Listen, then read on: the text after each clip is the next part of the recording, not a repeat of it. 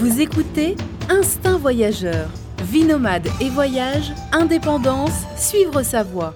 Avec Fabrice Dubesset, plusieurs fois par mois, des conseils, réflexions et interviews pour booster votre vie et oser le monde. Tout de suite, un nouvel épisode avec Fabrice. Bonjour à tous, bienvenue pour ce nouvel épisode du podcast euh, Instinct Voyageur. Et aujourd'hui, je suis à Paris, je suis euh, chez euh, Laurent et Flo des Cofloc et on va parler vidéo de voyage. Bonjour à vous deux. Bonjour. Salut à tous. Alors, vous avez une activité, enfin votre activité, c'est qui vous permet aussi de voyager justement. C'est pour ça que vous êtes là. c'est produire des vidéos de voyage, donc pour des clients dans le domaine du voyage, dans, dans le domaine de l'aventure, etc. Et donc vous avez créé cette structure, les Cofloc. Alors première question, pourquoi pourquoi ce nom D'où vient ce nom? Ce nom est venu en fait, euh, c'est les amis qui ont commencé à nous appeler comme ça. Parce qu'en fait, on est colocataire depuis 4 ans. Euh, donc il y a le côté coloc et on s'appelle Flo Hello, d'où Cofloc. Et en fait, on a cherché un nom original pour notre, euh, pour notre entreprise. Et finalement, on s'est dit bah, pourquoi pas appeler ça les Cofloc. Ah, pour le coup, c'est vrai que c'est original, les Cofloc. Alors, comment vous vous êtes rencontrés tout d'abord eh ben, On s'est rencontrés à un apéro voyageur des Passes d'Ave en 2012. Moi, j'étais arrivé à Paris, euh, on va dire vers 16h, un beau jour du mois de juillet 2012. Euh, Il nous raconte ça comme une rencontre amoureuse presque. Ah, c'est presque un peu ça, mais, mais c'est pas vraiment ça. En fait, on, voilà, je suis arrivé et, quelques heures plus tard, j'étais à un apéro voyageur où j'ai rencontré la majorité de mes amis voyageurs, blogueurs euh, aujourd'hui. Donc c'était juste. voilà, et donc, dont Laurent qui était arrivé, lui qui était revenu d'un tour du monde en 60 jours. Il, il en expliquera un peu plus tout à l'heure. Euh, voilà, et, en fait, on s'est retrouvé dans une situation où moi, j'arrivais à Paris avec mon baluchon et, un historique de voyage derrière moi, et lui. Euh, et lui ben, venait de changer de vie et il cherchait des nouveaux projets. Et donc, on a commencé à, bosser sur des projets ensemble. On s'est bien entendu. Voilà, vous avez discuté autour de quelques bières et comme euh, on sait que ça rapproche, voilà, vous êtes ensuite de fil en aiguille retrouvés à élaborer des, projets en commun. Et toi, Laurent, donc euh, tu venais, raconte-nous un peu l'avant euh, Cofloc, l'avant, l'avant Flo. l'avant Flo. Dans une vie antérieure, ben, j'étais directeur général d'une grosse boîte euh, je m'occupais de marketing, ressources humaines, finance sur le marché, marché français et belge. C'était du prêt-à-porter féminin haut de gamme pour les seniors. Donc absolument rien à voir avec le voyage et l'aventure, même si j'ai toujours voyagé pas mal euh, avant. Et en fait, j'ai tout quitté euh, début, 2000, début 2012. J'avais plus du tout envie d'être salarié, parce qu'en fait, pour la petite histoire, ma boîte s'était fait racheter par un fonds de pension américain qui m'avait demandé de virer toutes mes équipes. Donc, ce que j'ai dû faire, et à la fin, on m'a proposé plus ou moins de m'auto-virer moi-même. Et... un concept intéressant. C'est un concept très original. Et donc, euh, et donc ça m'a écœuré du salariat. Et donc, je me dis, qu'est-ce que je peux faire de beau dans la vie? Donc, j'ai commencé par euh, me remettre à voyager. Je suis parti sur un petit bateau aux Maldives, d'île en île. Et euh, durant ce voyage, j'avais lu quelques bouquins sur l'Amérique du Sud, sur les tours du monde. Et en rentrant de ce voyage, je suis allé au tout premier apéro voyageur organisé par les passeurs d'aventure à Paris. Et lors de cet apéro voyageur, on était genre 80 euh, personnes, et sur les 80, il y en avait plus de 60 qui avaient fait un tour du monde. Et le lundi matin, en me réveillant, je me suis dit, bah, moi aussi, au lieu de partir deux mois en Amérique du Sud, je vais faire un tour du monde en 60 jours. Et donc, je suis parti en tour du monde pendant 60 jours. Mmh. Et en revenant de ce tour du monde, bah, il y avait par hasard un apéro voyageur, et c'est là que j'ai rencontré euh, Flo. D'accord, 60 jours parce que tu avais vraiment que deux mois devant toi ou? Ouais, en fait, j'avais que deux mois devant moi parce que j'avais un, impératif familial au bout, de, au bout de deux mois. Donc, je devais être rentré à ce moment-là et je trouvais ça marrant que ça faisait 60 jours. Je me dit, je vais faire mieux que Jules Verne. Et donc, je suis parti euh, ben, pendant, pendant 60 jours. Je n'ai pas visité le monde entier parce qu'il est impossible de visiter le monde entier en, 60 jours. Mais j'ai fait six régions dans, dans six pays, en fait. Mmh, très bien. J'imagine là que tu regrettes pas du tout ta vie d'avant, là, parce que le prêt-à-porter féminin euh, chic, ça avait pas l'air très fun. Hein. non, non, c'est beaucoup plus fun maintenant. Là, je m'éclate. Peut-être des, des, chouettes, des belles rencontres. il, y avait, il, y avait, y avait choses, il y avait des défilés de mode qui étaient sympas, parce que même si la cible était senior, les mannequins qui portaient les vêtements n'étaient pas forcément seniors. voilà, bref. Et euh, mais bon, maintenant c'est beaucoup plus fun. Enfin, le fait de. Je ne poserai pas plus de questions sur ça. Hein. maintenant, le fait de bosser dans le milieu du, du voyage, du sport et de l'aventure, c'est beaucoup plus sympa et surtout de, de vivre de, de, sa passion et surtout de donner du sens à sa vie, enfin, d'avoir mmh. un métier qui donne du sens. Parce que le, tout ce qu'on fait, ça incite les gens à voyager, à, prendre des risques, euh, à, s'expatrier, mmh. à voyager, à faire du sport. Donc, euh, c'est vraiment mmh. des choses très motivantes dans la vie. Oui, j'imagine. Et donc là, dans la structure, vous êtes deux. Donc comment vous séparez les rôles Flo, toi, étais derrière la caméra. Voilà, bah en fait, les, les, rôles, c'est assez simple. On est très, très complémentaires, puisque Laurent, c'est quelqu'un d'organisé et, qui aime organiser des événements, qui aime rassembler. Et donc, lui, va s'occuper de, on va dire, de, de, toute la partie organisation, administration, client. Voilà, pour les tournages, c'est lui qui va, euh, encore une fois, euh, rassembler les, gens, à la limite trouver les personnes à interviewer. Il a vraiment le, contact humain et il va faire tout ça jusqu'en post-production, euh, être, être réglo sur les logos à mettre. Il a, il a l'esprit bah, très pro, vu qu'il a, il a fait du marketing pendant mmh. quand même pas mal d'années avant moi. Moi, j'avais pas du tout cette connaissance-là.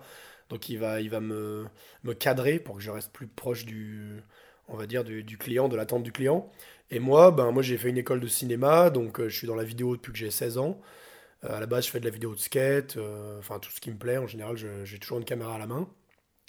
Et, et donc, je, bah, je cadre, je monte. Voilà, je, des fois j'écris, enfin j'écris aussi le scénario, mais on l'écrit souvent ensemble avec Laurent. On, met les idées ensemble, on va dire. Et après, voilà, moi je, je, suis dans le, voilà, j'aime les, les, caméras et, tout mmh. ça, donc voilà, j'aime la belle image. Mmh. Et derrière, je, je, fais le montage. Et puis Laurent m'aide ensuite à la fin à, me donner son avis. Mm. Et puis on, voilà, c'est vraiment un produit en commun. Mm. Voilà, ça se passe comme ça. C'est vrai que tu es un passionné euh, de l'image, hein, de la vidéo. Hein. Tu es intarissable, hein. surtout après une bière. Et euh, qu'est-ce que je voulais dire? Oui, bah, en fait, racontez-moi un peu au niveau pratique. Par exemple, euh, comment ça se passe en fait votre activité un peu quotidienne, sans rentrer dans les détails, mais par exemple les trois derniers mois, où c'est que vous êtes, quels ont été vos projets, où c'est que vous avez voyagé? Alors cette année, on a sorti un film Génération Expat, mais on va y revenir tout à l'heure, qu'on a sorti au mois de mai, donc ça, il y avait pas mal de boulot là-dessus. Et depuis la sortie de ce film au mois de mai, on a travaillé pour l'Office du tourisme d'Allemagne, pour lequel on est parti à Düsseldorf et en Thuringe récemment au mois d'août. On a fait des vidéos pour ATD, l'association du tourisme durable. On a lancé une web série pour Nomade Aventure en combi Simone. Donc on a pas mal, euh, pas mal d'activités. Donc en, au quotidien, bah, ça veut dire il y a tout, tout d'abord tout l'aspect relationnel avec le client, euh, proposer déjà proposer des projets aux clients, les valider avec eux. Donc ça c'est vraiment déjà un gros, gros boulot. Ensuite il y a tout l'aspect euh, organisation du tournage, le tournage en lui-même, le montage.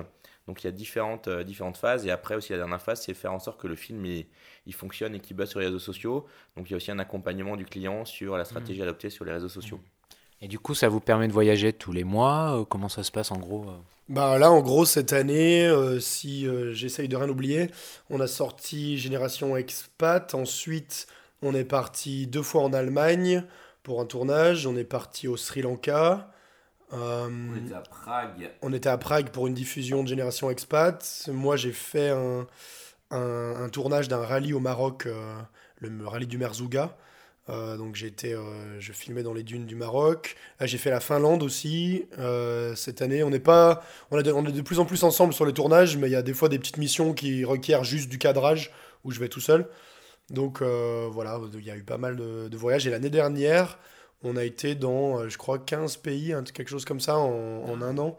Avec le tournage de Génération Expat, on était dans une bonne quinzaine de mmh. pays. On a passé plus de 6 mois à l'étranger, je pense dans l'année. Voilà. Mmh, donc bien, vous, arrivez vous êtes arrivé à trouver un équilibre euh, entre ouais, arriver à partir régulièrement, tout en étant euh, assez... Euh, bah, l'essentiel du temps, vous le passez à Paris, j'imagine, hein, mais vous arrivez quand même à partir régulièrement grâce à cette activité. Ouais, en fait, la plupart de nos clients sont sur Paris, et donc ça nous permet aussi ben, d'entretenir le relationnel avec nos clients, ben, de trouver de nouveaux clients, trouver de nouveaux projets.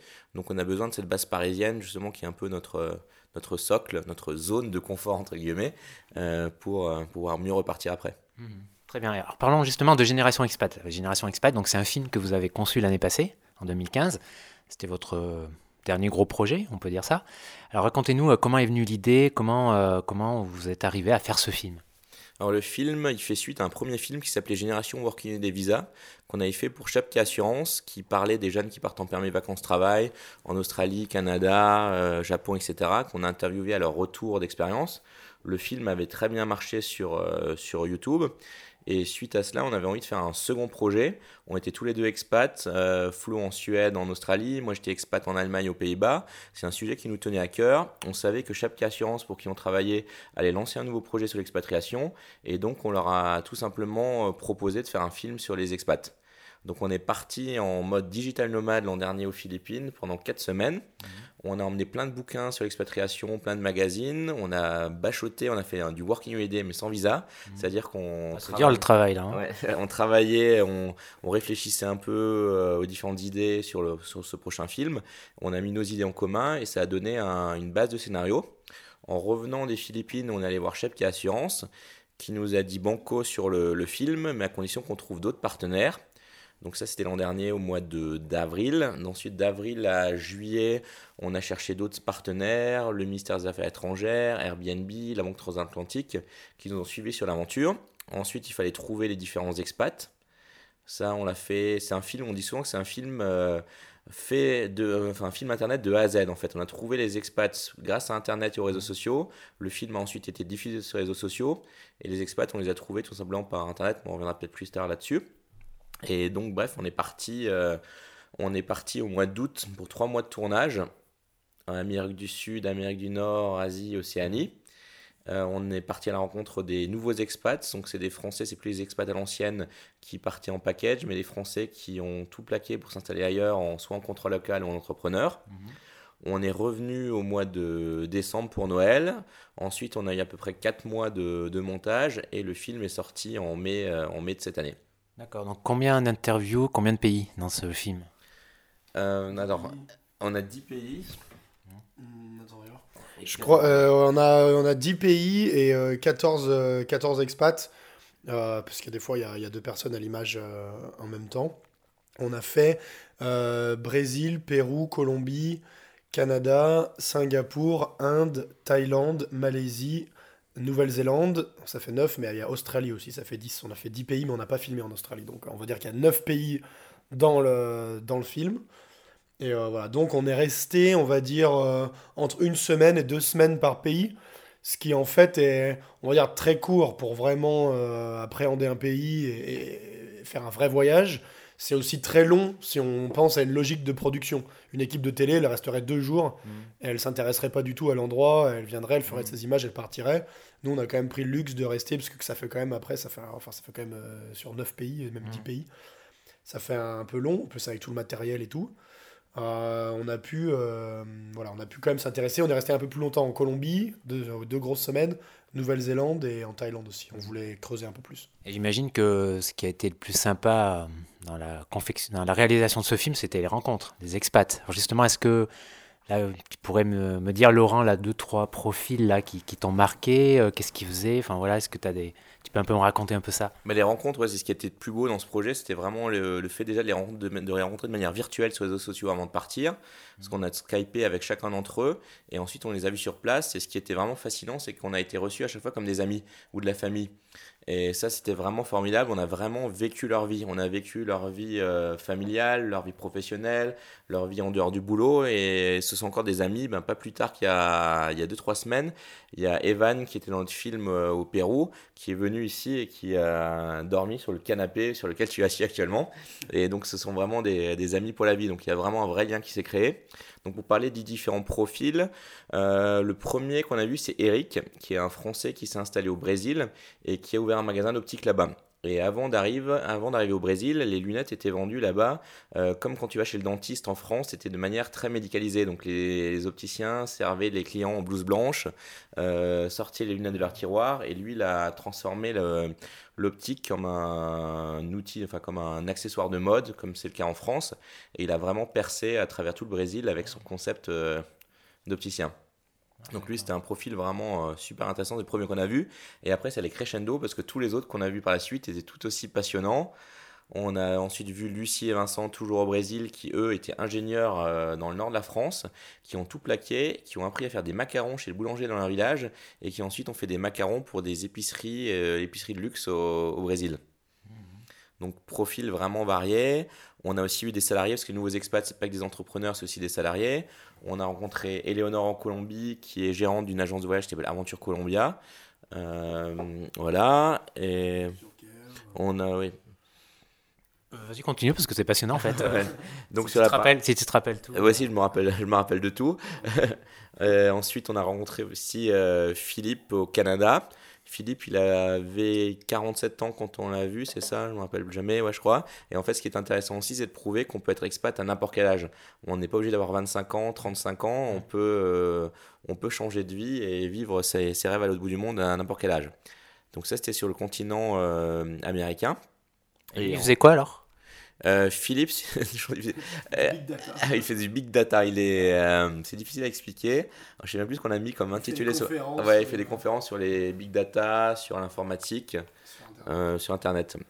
Et en fait, c'est, il est très connu en France, mais il s'est installé aux États-Unis pour, aux États-Unis, au Canada, pardon, par contre, pardon, pour faire ça. Donc ça, c'était sur le continent américain. Et sur, euh, sur l'Asie, on allait rencontrer en Inde, on allait voir Alex, qui a monté une agence de voyage à moto, qui s'appelle Vintage Rides. Euh, lui, il est arrivé là-bas à l'âge de 18 ans, et puis il y est toujours, il a la trentaine. Un concept qui marche très bien aussi.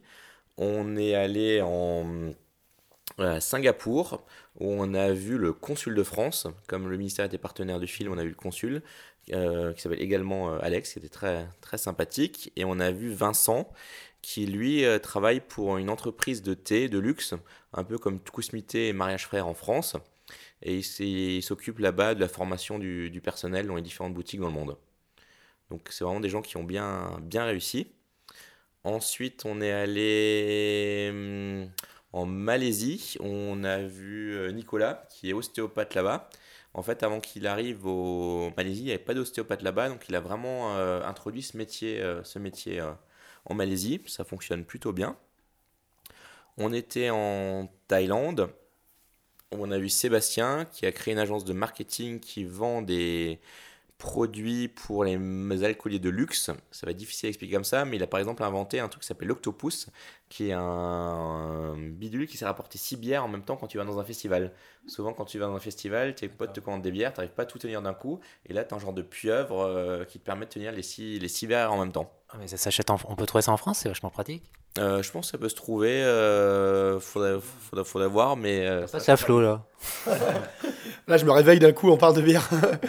non, je sais pas où est-ce qu'on peut le trouver, mais en tout cas, c'est une, une- c'est un moment du film qui fait beaucoup rire les gens, qu'on n'avait pas forcément prévu. C'est quand il explique que le mec est l'inventeur d'un système de portage de bière et qu'il vit là-dessus. euh, et puis, et puis d'autres produits qu'il a inventés aussi, quoi. Mais le, le mec bosse là-dedans. quoi. Ouais, Comme quoi, une petite idée, euh, ça suffit pour. euh, voilà. Et ensuite, donc, les derniers. Euh, Tiens, j'en ai oublié. J'ai oublié au Pérou, d'ailleurs, à force de parler d'Evan qui était sur le canapé, j'ai oublié de dire ce qu'ils faisaient. On a vu Evan et Melissa qui, eux, ont créé une agence de, de com euh, au Pérou. Et vous en adaptez les techniques marketing et de com françaises là-bas. Et ça marche plutôt, plutôt bien aussi. Et enfin, on était, je pense que j'ai oublié il me manque toute la Nouvelle-Zélande, si j'ai oublié personne, j'espère. Flo va me dire si c'est juste ou pas. Et euh, en Nouvelle-Zélande, on a vu euh, Stéphane qui bossait dans la, dans la restauration au début, restauration dans les, dans les cafés, restos, et maintenant il restaure des maisons. Il est toujours resté en restauration, mais il a changé de. il a gardé le même mot, mais il fait autre chose. Ok, ouais, sympa, vraiment des profils donc variés euh, et qui montrent que oui, parce qu'on a tous l'idée euh, quand on parle d'expatriation, c'est un peu l'expat euh, qui est envoyé par son entreprise avec tout le package, etc. euh, Mais ça, ça se fait de moins en moins déjà, il y en a de moins en moins. Et en effet, il y a toute cette majorité d'expatriés en fait qui, sont, qui partent à l'aventure pour, pour trouver un contrat sur place ou pour créer une boîte en fait. Et finalement, c'est ça, je crois, la majorité même des expatriés français. Moi, je crois que maintenant, 75% des expats partent en contrat local ou sont en mode entrepreneur. Donc, c'est vraiment une nouvelle réalité. Il y a à peu près, selon les chiffres officiels, officieux, il y a pratiquement 3 millions de Français qui sont expats à l'étranger. Et tous ceux qui partent maintenant sont principalement dans ce, dans ce cas de figure-là. Ouais, Tout à fait, ouais. j'en ai rencontré aussi, enfin moi qui vis en partie en Colombie, j'en ai rencontré aussi beaucoup en Colombie. euh, Là, il y a de plus en plus d'expats hein, en Colombie qui, qui viennent, c'est un, un pays, euh, un pays qui se développe par rapport à ça. Bah super, et alors Flo, ce film, pour le voir euh, sur YouTube encore, on peut, il est disponible sur YouTube? Ouais, bien sûr. Bah justement, un peu le, le, truc du moment. Bien, donc, bien sûr, le film est sur YouTube. Il vient de passer 200 000 vues euh, sur YouTube. Il a, euh, il a en plus, je crois, 70 ou 80 000 vues sur, sur le Facebook de Chapka. Il suffit de taper Génération Expat, en fait. hein, il remonte au sommet. Et la, la nouveauté, ouais, c'est qu'on l'a sous-titré en anglais. En tout cas, les sous-titres sont disponibles sur YouTube. On peut les activer. Donc euh, là, j'aimerais, assez rapidement commencer une, une, promo, on va dire, du film en anglais parce que la problématique, c'est voilà, nous, on, s'est intéressé à des Français parce que c'était notre cible, on a voulu faire ça. En fait, on a comparé des points de vue de personnes, mais qui ont tous, on va dire, la même racine. c'était plus simple pour nous, et puis ben voilà, les, gens qui nous regardent aujourd'hui à, notre petit niveau, ben, c'est quand même des gens autour de nous en France. Euh, on aimerait se lancer euh, plus tard dans des projets euh, ben, avec multinationalité pour interviewer justement d'autres, pourquoi pas d'autres gens qui sont venus en France ou, ou, ou, des, des, gens, voilà, des, des, des étrangers à l'étranger, bref. et là, donc, on l'a lancé en anglais. J'aimerais bien que ben, un maximum de gens le partagent avec leurs amis qui vivent à l'étranger, leurs amis expats, leurs amis voyageurs, tour du mondiste, avec les sous-titres anglais, pour qu'on puisse avoir enfin des, des retours sur ce film d'autres gens. Est-ce que, est-ce que l'expérience est la même? Pour l'interrogation mais mm-hmm. d'ailleurs, il y a également des sous-titres en espagnol, donc tu pourras l'envoyer à tous tes amis colombiens qui pourront le regarder aussi dans leur langue natale. En tout cas, je mettrai le lien là dans l'article euh, du podcast vers le film. Mais oui, c'est vrai que c'est intéressant aussi d'interviewer des gens qui vivent en France, tu vois, d'avoir leur regard, euh, tu vois, le, contraire, c'est intéressant. Et c'est vrai que ça, c'est, on trouve, euh, c'est pas courant. Enfin, on n'a pas, j'ai jamais vu vraiment d'interview, de film sur ça, alors que oui, on se porte vers l'extérieur, quoi, mais euh, c'est aussi intéressant d'avoir l'expérience et le retour de gens qui viennent en France, parce qu'il y en a aussi beaucoup quand même qui viennent euh, s'installer en France. Ouais, je sais pas combien il y en a, mais il y en a pas mal aussi, euh, pas mal d'expats. Bah, rien qu'à Paris, on en croise tous les jours dans la rue. Mmh, ce serait intéressant, ouais, c'est intéressant d'avoir leur vision du, du pays. très bien, mais je crois qu'on a fait le tour de pour, pour ce projet Génération Expat. Je mettrai le lien et je voulais oui que vous parliez d'un autre de vos projets qui est une, une série web qui s'appelle En combi Simone. Alors Laurent, est-ce que tu pourrais, voilà, explique-nous le principe? Alors, en combi Simone, déjà, on va t'expliquer un peu la genèse, pourquoi en combi Simone et pourquoi ce van. En fait, on avait rencontré Nomad Aventure pour qui on a fait cette web série. Et quand ils nous avaient parlé de leur projet, nous, on se retrouvait à ce moment-là en Nouvelle-Zélande, dans un van, en train de faire le tour de l'île du Sud en Nouvelle-Zélande. Et quand on réfléchissait tous les deux à une idée de concept, on s'est dit, ben, pourquoi pas prendre un van? Et il s'avère que Flo a des parents qui sont garagistes et qui, chez eux, il restait un vieux combi Volkswagen. Et donc, on a tout simplement l'idée de prendre ce combi Volkswagen, de le restaurer et de l'utiliser comme studio. Et donc tout le principe de En Combi Simone, c'est de se balader dans, c'est de se balader avec ce combi, avec un influenceur à l'arrière du combi qui nous parle de sa destination favorite et qui nous explique pourquoi euh, aller euh, en Colombie par exemple, en, en Écosse, en Thaïlande. Un influenceur voyage ou pas forcément? Pas forcément, un passionné, euh, un passionné qui nous parle de sa passion pour euh, une destination donc, euh, bah, vous lui posez des questions pendant que vous baladez dans le, dans, dans le campi, dans une ville ou quelque part, dans un, dans un lieu. Dans un lieu, tout à fait, ouais. Et l'idée aussi, je ne sais pas si on va dévoiler le secret du truc, mais on va peut-être dévoiler quand même. En fait, l'idée aussi, c'est de faire des faux voyages. C'est qu'en en fait, on fait croire qu'on va en Thaïlande, mais en fait, on n'est pas du tout en Thaïlande. On, par exemple, l'épisode de la Thaïlande qui est sorti la semaine dernière, on est allé dans un centre de massage thaï à Paris et dans un resto thaï à Paris. Et donc l'idée, c'est de trouver des endroits qui ressemblent à la destination, mais sans aller dans la hmm. destination. Pas facile, hein Pas facile, mais on se marre bien. et la blague, et la blague, c'est qu'à la fin, justement, à la fin de l'épisode, on se rend compte, euh, enfin, il y a une personne qui vient nous dire à chaque fois, non mais les gars, vous avez craqué, on n'est pas du tout au Népal, on n'est pas du tout en Thaïlande, on est à tel resto de Paris ou tel monastère bouddhiste en Savoie. Ah, voilà, donc la, petite blague de fin, c'est ça. Ça nous, permet de, bah, ça nous permet de se taper un petit délire et puis ça nous permet de voir qui de nos potes regarde nos vidéos jusqu'à la fin. Voilà. Oui, c'est intéressant aussi à, à, savoir. Il est de quelle couleur le, combi? Le combi, il est, euh, il est bleu et blanc, bleu ciel et blanc. Et en fait, euh, à la base, c'est un combi qui était gris, euh, un peu pâle, bref, voilà. Et moi, j'avais envie de, de faire un, truc qui jette. Voilà, et du coup, ça, faisait, ça fait longtemps que j'avais ce, ce, vieux van qui me trottait dans la tête et je voulais le faire refaire. Et puis, j'avais pas vraiment d'occasion non plus, d'opportunité de, de le faire refaire. Et je me suis dit, bah, c'est l'occasion rêvée pour la web série de le remettre un peu au propre. Et euh, voilà, c'est un van euh, camping-car euh, qui a la, toile de tente sur le, sous le toit, qui a une gazinière, un frigo, tout, on peut vivre dedans. années 70, quoi. Ouais, juste début 80. Début 80, ouais. C'est pas les, les, plus vieux, parce que les plus vieux, bon, c'est quand même des, mm. des, pièces de collection aujourd'hui qui valent très cher. Ça, c'est un, beau petit combi qu'on a repeint en bleu ciel et blanc, style surfer, qui va très bien avec le jaune de Nomade. Alors, on a tranché bleu ciel, blanc et jaune. Mm. Voilà. Ils ont relancé, je crois, les combis Volkswagen. Là, je crois que j'ai vu ça euh, sur Facebook. en fait, on lit souvent des choses comme quoi ils vont relancer un ah combi électrique, mais il est toujours pas sorti. On ne sait pas si c'est des rumeurs ou si c'est vraiment se faire, mais c'est effectivement s'ils lancent le T1 ou le T2 ou le T3 de la même manière en électrique, ça pourrait, ça pourrait très bien marcher. Moi, si j'étais Volkswagen, je le ferais, mais bon. Après, c'est sympa le charme de l'ancien aussi. Ouais. Euh, années 70, 80. Il est stocké où là? Il est pas au garage? Mais Il y a un garage euh, dans Paris, euh, il est stocké, euh, on, on a réussi à trouver un garage et il passe à un Il est secret, bien sûr. Bien sûr. c'est le, c'est le Monster Garage. non, et, et il passe à 1 cm du plafond, en fait. Parce que c'est un, c'est un combi euh, 4x4 qui, est- qui était fait pour le, le désert à la base. Et donc, il est un peu rehaussé. Et, euh, il passe à 1 cm pile. On pensait qu'il passerait pas. Et on s'est tapé une crise d'angoisse en le mettant pour la première fois. Et il passe à 1 cm du plafond. Il est rangé dans un box. Voilà. euh, et en fait, on s'en sert aussi pour partir en week-end, euh, pour se taper des délires. euh, dès qu'on veut sortir de Paris, on prend le combi euh, Simone. C'est génial, non Ok, vous- Donc vous avez fait deux épisodes, un sur la Thaïlande. Un sur la Thaïlande, euh, un sur l'Écosse. Et on en a deux qui, sont, euh, qui vont bientôt sortir. Le prochain qui va sortir mercredi sur le Népal. Et 15 jours après sur le Cap Vert. Et là, on va en train de discuter les prochains épisodes qu'on va faire, prochaine destination. Mais on a quelques petites idées. D'accord, donc il y en a toutes les deux semaines toutes les deux semaines, exactement. qu'on peut voir sur YouTube. Qu'on peut voir sur YouTube et sur Facebook, ouais. Qu'on peut voir sur YouTube et Facebook de Nomad Aventure. Ok, d'accord, bah, je mettrai aussi, euh, aussi le lien. Ah, c'est un chouette projet. euh, donc comment vous faites pour arriver à tout faire? C'est pas facile, hein Bah, c'est pas facile, mais justement, bah, là, on commence à s'entourer un peu, parce qu'au début, on faisait tout tout seul, tous les deux, et là, on commence à s'entourer de, de monteurs euh, qui nous aident à monter certains projets. Ouais, J'imagine que ouais, il faut, euh, il faut, il faut. Alors pour euh, terminer euh, ce podcast, on va un peu revenir sur votre activité de concept. Comment on peut appeler ça? Oui, de concepteur de vidéos. Euh, toi, t'appelles ça comment Tu m'avais dit. hein Bah, euh, nous, on appelle ça du brand content parce qu'en en gros, on fait des vidéos d'inspiration pour des marques euh, à destination d'Internet. Ça, c'est important à destination d'Internet parce qu'on fait que Oui, exclusivement Internet, c'est pas, pas télé, quoi. Non, voilà, non, pas du tout. C'est c'est pas le même montage, c'est pas le même style, c'est pas la même écriture. euh, voilà, c'est pour Internet, il faut être court, concis, Mm.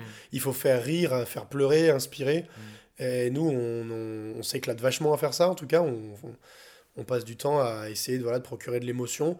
On n'est pas dans la, en fait, on n'est pas dans la publicité euh, télé, on n'est pas dans le euh, la lessive X versus euh, la super lessive qui lave mieux. Bon, ça nous intéresse pas trop. Mais plus dans, dans l'inspiration, l'image de marque et, et tout ça. Donc, ben, c'est la production de vidéos, production de vidéos tout court, hein, production de vidéos dans le voyage, sport et aventure. Et Tiens, j'ai envie de parler de drone là, puisque c'est quand même pas mal à la mode, le drone. Euh, ça s'est vachement démocratisé, ça va encore se démocratiser. Et bien sûr, vous en utilisez, peut-être pas dans toutes les vidéos, mais euh, dans pas mal de vidéos. Euh, et tu me disais juste, juste avant, en off, que toi, tu n'étais pas, oui, pas un grand fan quand même du drone. Pour quelle raison? Bah, en fait, c'est euh, pas de ne pas être un grand fan. Je pense qu'il faut rester objectif un peu. Voilà, une image, les images de drone, euh, bah, c'est récent. Ça fait 2-3 ans que tout le monde commence à avoir un drone. Euh, c'est des images excellentes, des images qui sont très faciles à produire, euh, qui sont très très belles et que de plus en plus de, de clients recherchent. Parce que euh, bientôt, si t'as pas de drone, on veut plus de tes vidéos. C'est vraiment euh, un peu le truc à la mode. En même temps, moi, ça m'excite pas beaucoup parce que parce que ben voilà, je me sens plus à l'aise avec euh, ma caméra en main, en train de faire du portrait, en train de rencontrer des gens, en train d'interviewer, en train de raconter une histoire, euh, plutôt qu'en train de faire le tour de la région avec un drone qui va à 7 km, en regardant sur un petit écran euh, plus ou moins ce que je filme. Et, voilà, donc je je suis ni pour ni contre, juste je, dis qu'il faut y aller avec modération sur le drone et que créer une vidéo, c'est raconter une histoire et que le drone est un des nombreux outils qui permettent de raconter une histoire.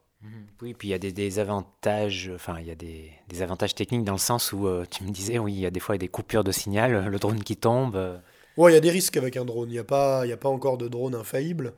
Euh, donc, il y a des drones qui peuvent tomber. Aujourd'hui, bah, il faut des permis, il y a, il y a des, des droits, des devoirs. Bon, c'est pas, voilà, c'est pas facile de, de faire voler un drone aujourd'hui.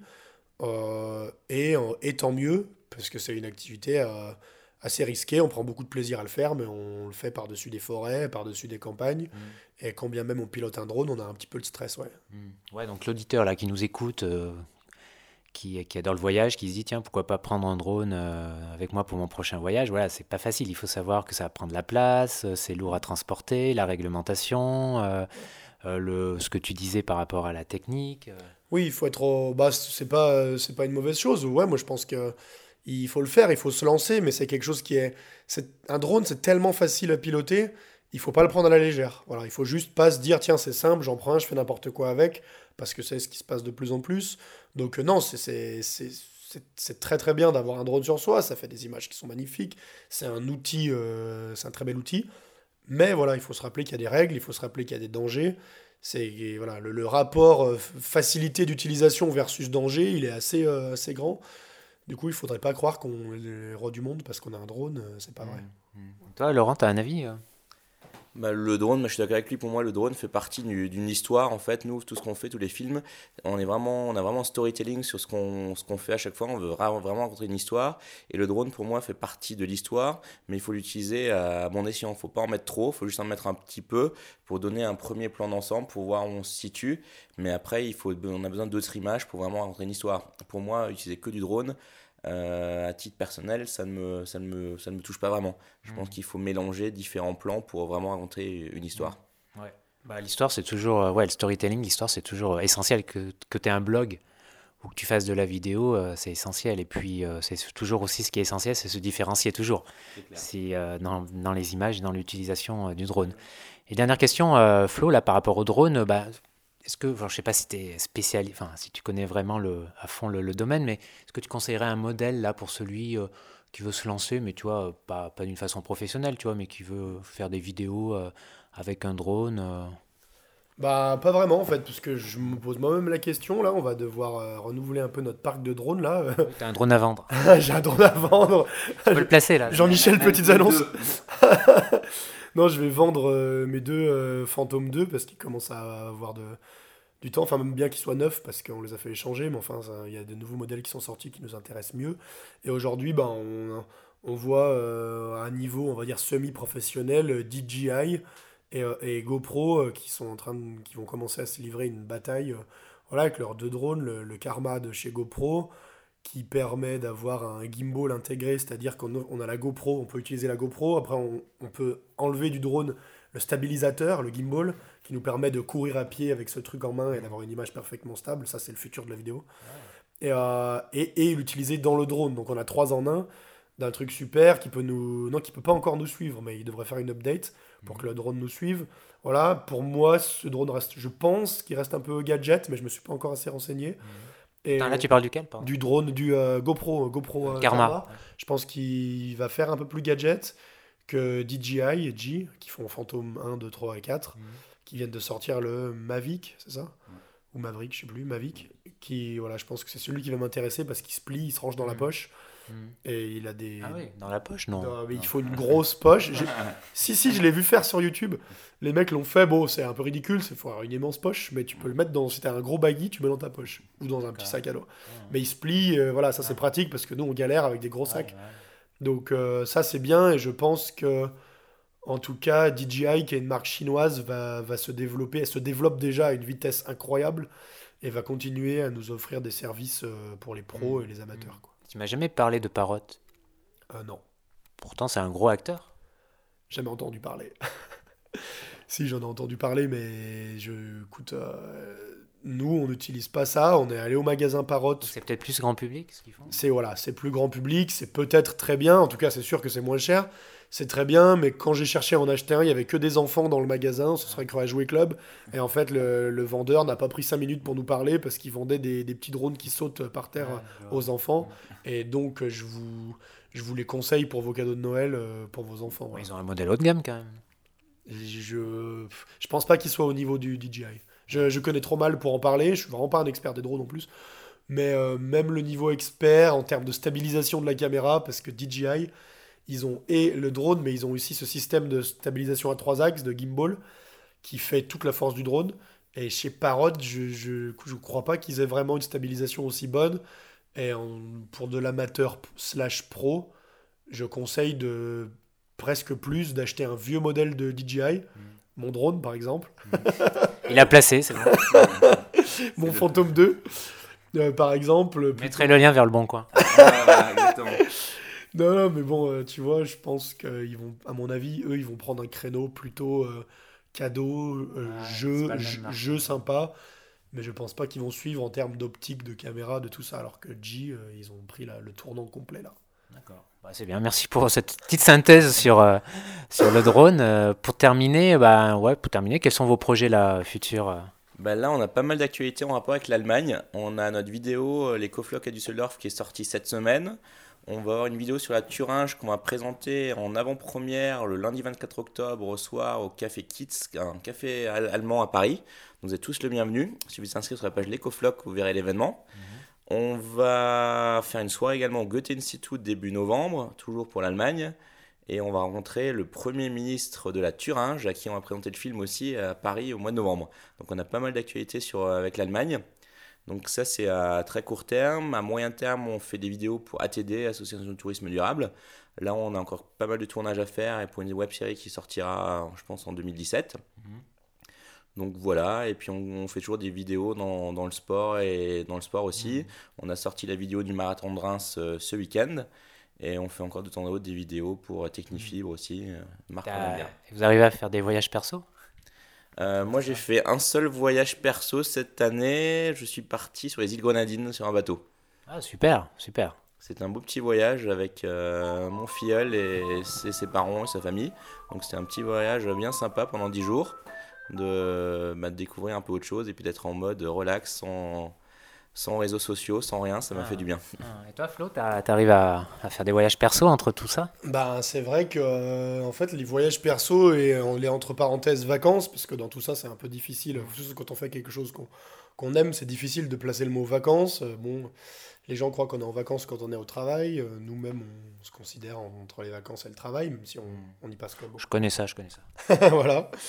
Mais, euh, pour moi, euh, mes vacances et mes voyages, c'est en Savoie chez mes parents, euh, avec mon combi, dormir dans la montagne, regarder les étoiles. Et euh, voilà, cette année, euh, Quand on habite Paris, euh, c'est des paysans. hein. bah ouais, ouais, ça devient, ça devient assez dépaysant. Et euh, je, je redécouvre ma région de Savoie que bon, j'avais un peu abandonné sans rancune. Et aujourd'hui, je suis assez content d'y retourner pour des pseudo-vacances. On fait toujours un retour vers nos racines. Bah ouais, je, je croyais jamais dire ça, mais j'ai eu 30 ans euh, ce mois. il y a souvent après 30 ans que ça. il, y a, il y a deux mois, et je crois que je peux enfin le dire, quoi, ouais. Je suis content de retourner en arrière des fois, ouais. Bon, bah super les gars, merci de m'avoir consacré euh, ce temps à raconter, euh, votre temps à raconter votre activité et, euh, et tout ça par les vidéos, voyages, etc. Et drones, du coup on a pas mal parlé drone. Euh, voilà, je vous souhaite une bonne continuation pour tout. Euh, je mettrai les liens euh, vers, euh, vers, tout- vers, tout- vers les, les sites dont on a parlé, les vidéos dont on a parlé. Puis voilà, je vous souhaite une bonne continuation et de bons voyages. À bientôt, merci à toi. Merci Fabrice Ce 36e épisode du podcast L'Instinct Voyage se termine. Merci d'avoir écouté euh, l'épisode jusqu'au bout. Et puis, euh, quant à nous, on se retrouve comme d'habitude dans deux semaines. Et cette fois-ci, pour ce 37e épisode, on parlera journalisme, voyage. Voilà, à bientôt. Passez une, une bonne semaine, une bonne journée ou une bonne soirée. Ciao, ciao